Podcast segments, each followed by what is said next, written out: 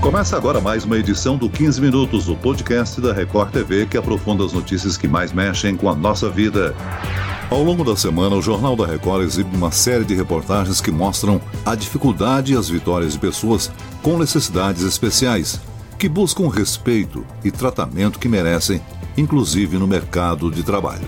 Para entender como é possível ajudar essas pessoas, é preciso ter empatia, compreender a luta diária de cada um. Esse é o trabalho constante da Associação Brasileira de Assistência e Desenvolvimento Social, a ABADES. E aqui conosco está a presidente da associação, Rose Morim. E quem nos acompanha nessa entrevista é a repórter que vai nos contar todos os bastidores das gravações, já que ela viu de perto o trabalho da Abades. Cleisa Garcia. Olá, Cleisa. Oi, Celso. Muito bom estar de novo com você aqui no podcast e principalmente com esse tema tão necessário, né? Até porque as pessoas não imaginam, né, quando vivem um momento tão bonito como a gravidez, que vão ter um filho especial. E o cuidado com essa criança logo após o parto, o diagnóstico, tudo isso é muito delicado, requer gente capacitada, gente especializada e dinheiro para tocar esse trabalho. Por isso hoje a gente está recebendo a presidente da Abades, que vai explicar para a gente, né, Rose, que essa semana é especial tem campanha nova sendo lançada, não é isso? Olá, Cleisla. É verdade. Nós estamos com uma campanha muito especial, muito intensa aqui na Abades, que é a campanha Abrace a Abades para motivar as pessoas, em primeiro lugar, para ter, para que as pessoas tenham a visibilidade do que é esse trabalho, do que são esses tratamentos para essas crianças, e também para que as pessoas se mobilizem a abraçar esse trabalho tão especial que é o trabalho da Abades. Rose, o tratamento adequado para essas crianças tem um custo muito elevado, não é mesmo? Vocês são procurados por famílias que vivem esse drama e não têm como, não têm recursos para pagar. É verdade, Celso. É um tratamento caro, longo, porque pela medicina é um tratamento que é, o autismo principalmente e não tem cura, não foi descoberta uma cura para o autismo. Então é um tratamento prolongado e caro e sinceramente nós temos hoje uma fila de espera para atendimento na ABADES de quase mil famílias, mil famílias que se chegam aqui buscando não somente é, um tratamento clínico, mas um entendimento do que é isso, o que é o autismo, o que é a deficiência intelectual, como tratar, como cuidar do meu filho, da minha criança, né? Rose, a Cleisla já falou sobre a necessidade de cada uma das crianças. É um trabalho individual, não é mesmo? Cada criança precisa de um atendimento específico. Exatamente, é um atendimento totalmente individualizado. Cada criança tem uma necessidade, né? Ela é cercada de terapias, resultado ela tem, mas é necessário a terapia correta e, como eu falei, é, é algo a médio e longo prazo, né? Rose, uma, uma coisa que eu percebi nesse trabalho tão bonito que vocês fazem é que às vezes as famílias no começo elas confundem, né? Assim como nós confundimos também a escola tradicional com uma escola especial. Então nós vimos casos de crianças que passaram sete, oito anos, não conseguiam aprender né? Era quase um depósito de meninos e meninas. E quando chegam aí a abades na educação especial, essas crianças começam a não só aprender a ler e escrever, mas conseguem se integrar, ter autonomia. Isso para vocês é tão importante quanto a alfabetização? tão ou mais importante, né? Porque é isso que a gente preza, não só a educação tradicional, mas essa educação especial que leva verdadeiramente à inclusão, à autonomia, à independência em todos os campos, no trabalho, na, no social, com a família. Então, na escola, ela começa a perceber isso e há uma evolução, com certeza. Eu imagino que vocês, além do atendimento à criança, estendem o um atendimento aos parentes, à família, né? Celso, uh, eu costumo dizer que a porta de entrada da Abades é o serviço social. Né? É a assistência social, que é, visa o quê? Orientar a família acerca uh, não só do laudo médico, né, que define verdadeiramente o diagnóstico, né? E também a orientação a essas famílias quanto aos seus direitos, seus benefícios, os caminhos que ela deve percorrer, né?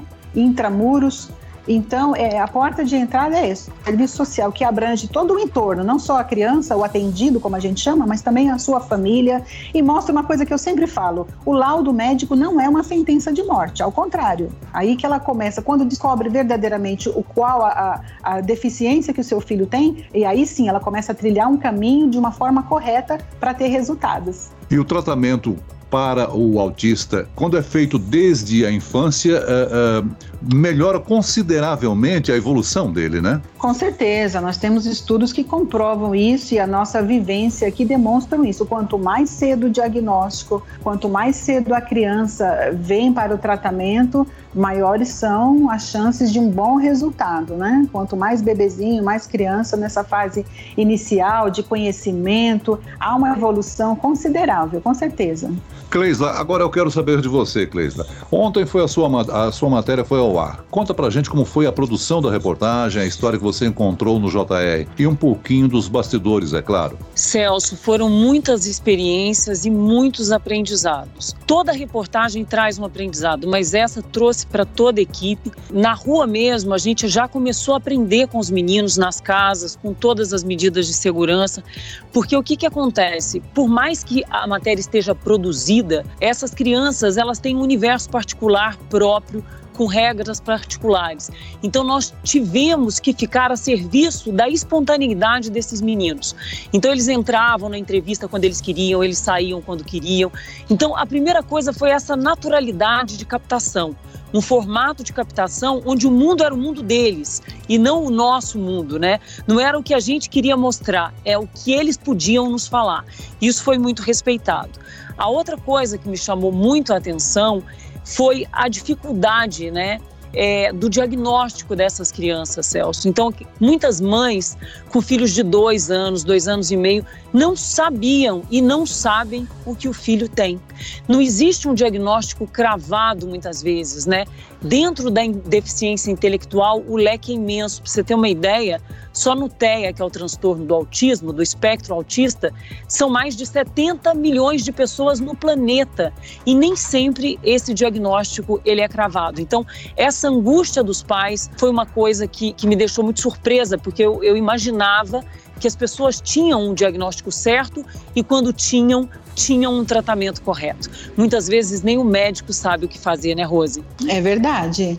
É, isso ocorre muito, essa angústia da família que você citou aí, nós lidamos com ela diariamente como eu falei. Então, muitas vezes a pessoa vê ó, um filho com alguns uh, sintomas, com alguns, como é que eu posso explicar? Ela tem alguns comportamentos eh, que as famílias não sabem o que é, procuram ver, acham estranho, acham diferente, mas não sabem exatamente o que é, né? E o transtorno do espectro é como o nome diz, é um espectro, vai de 8 a 80 são níveis diferentes, nível mais baixo, nível mais alto e uh, alguns comportamentos repetitivos que a criança tem. Então, ela acha que é autismo, ela ouviu dizer, mas o diagnóstico realmente é necessário uma equipe, que inclusive nós temos aqui uma equipe multidisciplinar de psicólogos, de neuropediatra, de assistência social, que envolve todo o entorno para conseguir chegar nesse diagnóstico. Essa angústia da família é vivida por nós diariamente. Agora, nesse momento que a gente vive de pandemia, é óbvio que isso afetou o funcionamento da escola especial de vocês, né, Rose? A dificuldade para fazer o ensino à distância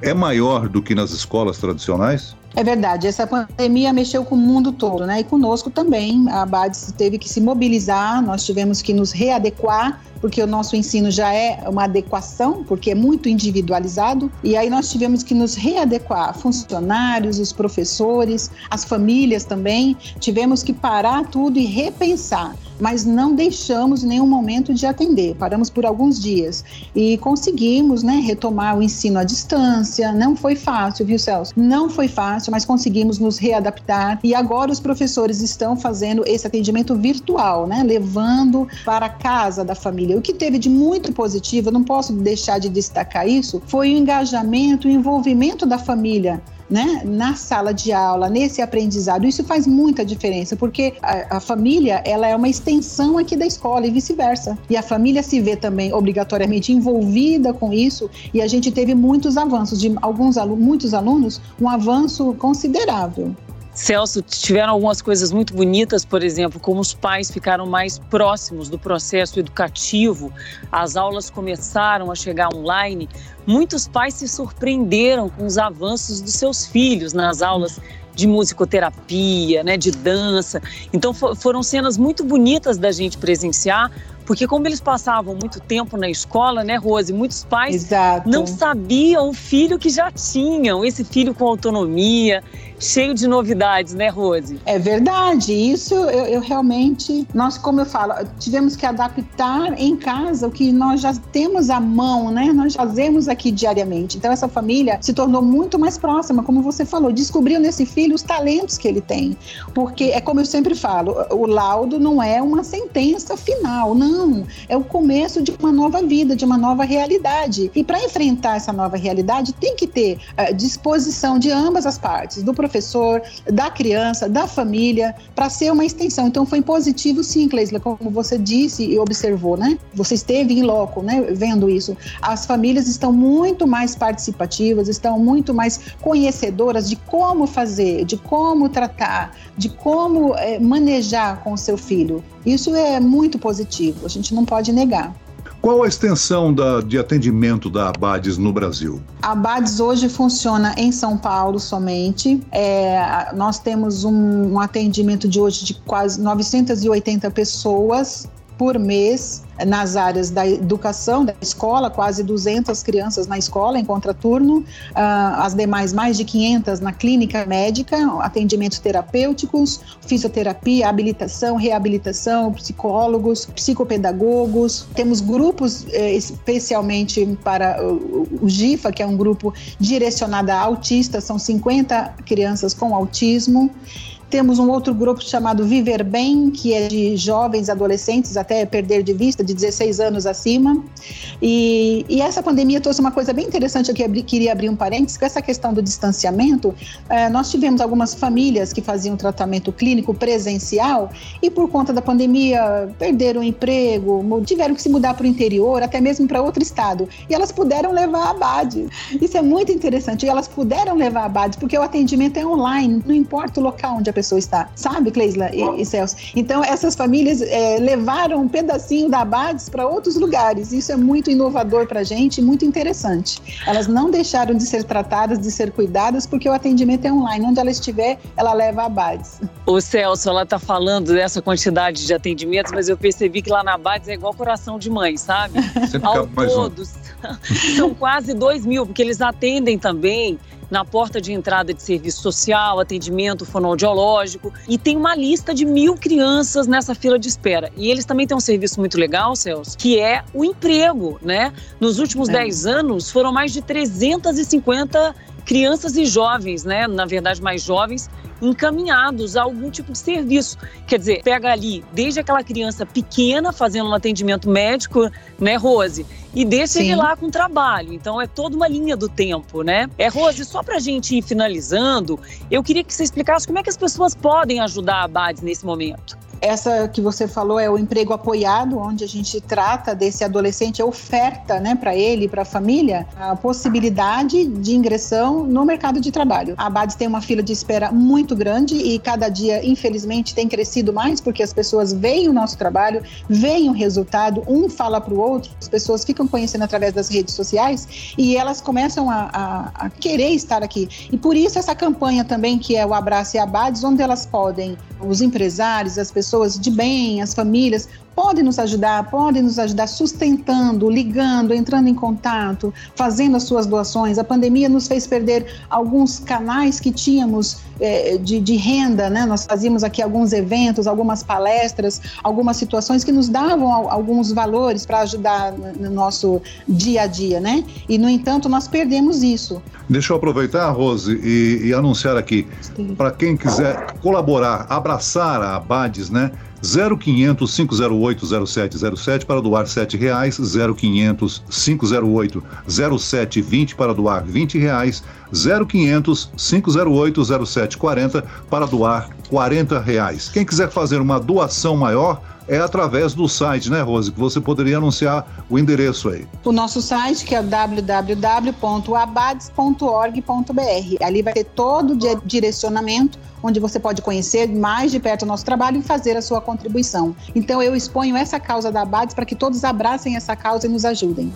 Muito bem, nós chegamos ao fim dessa edição do 15 Minutos, mas ao encerrar eu quero cumprimentar a dedicação da equipe, colaboradores profissionais da Abades e agradecer a participação da presidente da Associação Brasileira de Assistência e Desenvolvimento Social, Rose Amorim. Obrigado, Rose. Obrigada, Celso. Obrigada, Cleisa. Um abraço para vocês. Tudo de bom. E agradeço também a presença e participação da repórter da Record TV, Cleisla Garcia. Cleisla. Eu que agradeço, Celso. Muito obrigado também a Rose pelas informações, por nos receber tão bem na BADES e parabéns pelo trabalho tão belo. Esse podcast contou com a produção de Homero Augusto e dos estagiários Andresa Tornelli e David Bezerra. E eu, Celso Freitas, te aguardo no próximo episódio. Até amanhã.